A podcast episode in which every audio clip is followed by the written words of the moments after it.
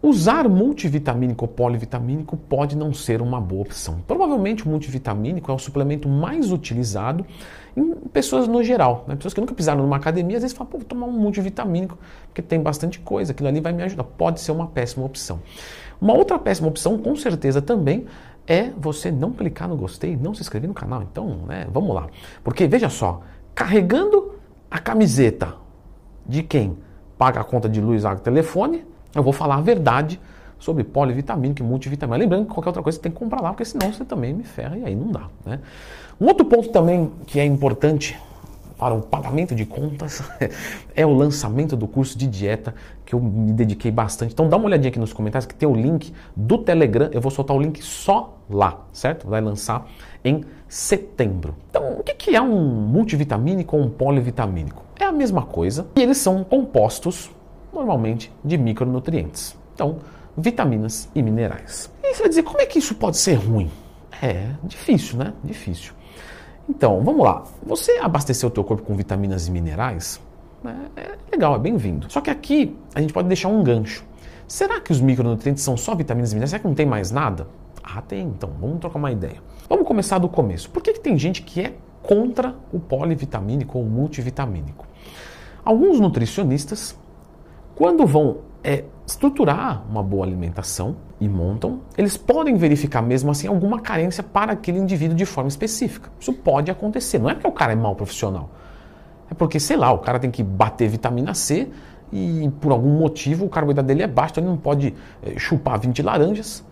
E aí, então, vamos suplementar com vitamina C. Mas esse que é o ponto. Então, esse primeiro grupo trabalha dessa seguinte maneira. Pô, como que eu tenho que dar um multivitamínico pro cara? Quer dizer que não come nada, quer dizer que eu errei em tudo. Então, vamos suplementar com coisas específicas. Toma sol? Não. Então, calciferol, vitamina D3, e com isso eu bato ali, mas o resto está tranquilo na alimentação. Então, esse é o primeiro ponto. Já temos um outro grupo, provavelmente um grupo mais new school, vamos dizer assim, né? Que diz o seguinte: olha só, vamos trazer um exemplo aqui sobre testosterona. A testosterona de um homem é de 200 a 800. Uma testosterona boa que ser pelo menos de 350 a 800. Porém, se eu tenho 400, é muito diferente de ter 800, que é o dobro. Então, no 400 eu estou bem, estou dentro do valor, mas no 800, convenhamos, eu vou ter mais vantagens para a vida, para a vida, disposição, humor, libido, é, recuperação. Nas vitaminas e minerais, a gente entende da mesma maneira. Então, se eu tenho lá de 0 a 10 de vitamina C e eu passo de ano, né, de 6 a 10, mas o aluno que passa com 10 passa melhor. Então eu vou usar um multivitamínico para jogar essas vitaminas e minerais para cima. Leandrão, e uma hipervitaminose? Isso não pode acontecer? Galera, com multivitamínico não, tá muito difícil, basicamente impossível. Porque as vitaminas hidrossolúveis, elas não acumulam no nosso organismo. Então, essas daí não preciso nem me preocupar.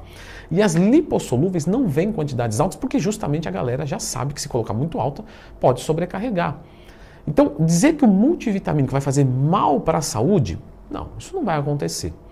Agora, dizer que o multivitamínico vai fazer diferença é que é o grande X da questão. Leandro, o que, que, você tem a dizer? O que eu tenho a dizer? Tá? Eu gosto do uso de multivitamínico. Por conta disso que eu acabei de explicar. Trabalhar com a performance. Não é com o que funciona, é com o que melhor funciona. E aí quando a gente fala assim, você vai dizer, então Leandrão, quando você toma multivitamínico, você vira um super-herói. Esse é o ponto. As pessoas vão tomar um multivitamínico achando que vão virar um super-herói. Então, né? Aí não é uma boa opção. O cara está indisposto, ele vai tomar um multivitamínico. Galera, provavelmente indisposição vai vir de sono, de questão hormonal, de carboidrato baixo, de uma dieta mal estruturada. E não de falta de vitaminas e minerais. É muito. Realmente, a falta de vitaminas e minerais vai dar indisposição, mas para você ter falta, você tem que ser, sabe, desnutrida, que não come nada, que come 500 calorias por dia de qualquer coisa. Então, esse, essa pessoa vai ter deficiência de vitamina e mineral, porque ela tem deficiência de tudo. Agora, deficiência comendo, mesmo que você coma lá coxinha e tal, porque coxinha pô, tem massa, tem frango, tem né, risório. É, então, quer dizer, tem ali nutriente, come caloria, então você não vai ter carência a ponto de ter indisposição por causa disso, provavelmente. Então, nesse caso, não é uma boa opção. Mas lembra do que eu falei um pouquinho mais para trás? Que é sobre. Será que existem mais micronutrientes? Existe. Tá? Existem os fitoquímicos. Então, por exemplo, você já deve ter ouvido falar do licopeno do tomate, certo? Ele é um micronutriente, ele é um fitoquímico. E se você procurar os benefícios dele, ele desempenha coisas muito legais no nosso organismo. Por exemplo, ele é um antioxidante que tem uma afinidade com a próstata. Então, isso ajuda consideravelmente a saúde prostática do homem. Coisa que a vitamina C, que é um antioxidante também, também vai ajudar, também, mas esse é mais pontual. E aí você não encontra no multivitamínico, normalmente. E quando você encontra, é aquela quantidade que só para dizer que tem. Manja o, o, o carro do Brian, Mitsubishi Eclipse, dois lugares atrás, é dois lugares no documento, porque é para levar duas crianças sem perna ali, ninguém vai usar. Mas não, mas é quatro lugares. Quatro lugares no Então a mesma coisa aqui, que exemplo, né? Retardado. Onde tinha Islândia? Ah, que eu gosto de carro. Então aqui é só para dizer que tem, porque na verdade não conta nada. Tem lá 500 microgramas de licopeno. Pô, licopeno a gente usa 10 miligramas, 20 miligramas. Então quer dizer, não serve para nada. E assim com outros fitoquímicos. Então os fitoquímicos deixam a desejar. Mas, mas por que, que isso torna uma má opção? Porque as pessoas querem substituir vegetais pelo multivitamínico. Galera, não vai substituir. Os vegetais, então, as frutas e tal, tem os micronutrientes que lá vai ter, tem os fitoquímicos que lá não vai ter, então eu vou suplementar com todos os fitoquímicos. Fica mais fácil comer maçã. Fica mais barato. Então, quer dizer, se você tentar simular a alimentação através de cápsulas, não faz muito sentido, é melhor comer. Ou seja, multivitamínico a gente pode usar, mas a gente não deve é, é, deixar de comer bem por isso. Isso é o que torna uma péssima opção. A pessoa acha que trocar, olha só, alface, tomate, cebola, frutas, né, por uma cápsula. Não vai acontecer.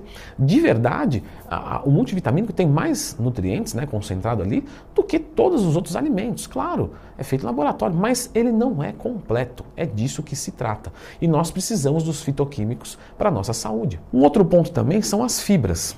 Então, as fibras você também encontra, né, frutas, vegetais, etc. E não vai encontrar. Ah, mas Leandro, eu peguei uma lá que tinha lá inulina, eh, psyllium. Quanto? 500 miligramas. Galera, fibra é macronutriente. Fibra nós consumimos 20, 30, 40, 50 gramas por dia, ou seja, vai, vai consumir 50 cápsulas de um grama. Não tem como. Então, Leandrão, mas eu não posso suplementar com fibra, eu vou comprar uma psyllium e vou mandar ali. Então, beleza, pode, mas é de novo aquilo. Você, tá, você tem que fazer muita coisa, talvez seja melhor você aprender a comer, que seja mais gostoso. Agora, claro, você não gosta de comer determinada coisa, ok. Você precisa de uma necessidade de fibra muito alta, ok. Mas nós sempre devemos ter a base como alimentação. A alimentação ela é melhor do que a suplementação. E quando eu disse isso para um aluno, ele me questionou, mas por que melhor se é tudo comigo? Se você analisar rapidamente, você vai pegar um, um bife e uma, uma, dose de whey, poxa, o bife tem ferro, tem vitamina B, tem um monte de coisa. Então é mais interessante aquilo. Agora, claro, na necessidade, o whey vai servir muito bem. E um último ponto também, que pode não ser uma boa opção, é, vamos dizer que uma pessoa precisa muito de magnésio. Só que o magnésio tem diversas apresentações. Então, por exemplo, um carbonato de magnésio. Para quem tem carência de magnésio, não serve para nada, porque ele é mais utilizado como antiácido. Seria muito mais interessante que ele tivesse a suplementação com magnésio quelato, que é o glicinato ou bisglicinato do magnésio e é a nossa fonte atual e mais moderna, que é o, o, a união né, da glicina com o magnésio. Isso tornou uma melhor absorção pelo nosso organismo. Então, às vezes você vai comprar um multivitamínico e tem lá algumas vitaminas e minerais, e nesse mesmo caso do magnésio pode acontecer com outras, de ter uma biodisponibilidade ruim, uma absorção ruim. Então você está tomando e não está sendo eficiente.